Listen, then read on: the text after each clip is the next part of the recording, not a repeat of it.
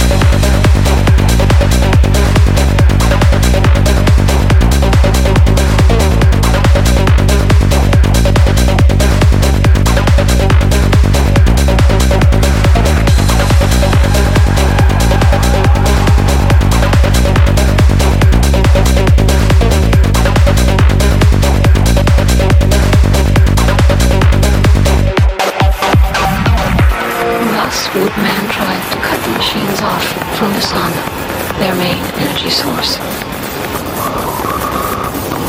May there be mercy on man and machine for their sins. Thus would man try to cut the machines off from the sun, their main energy source. May there be mercy on man and machine for their sins.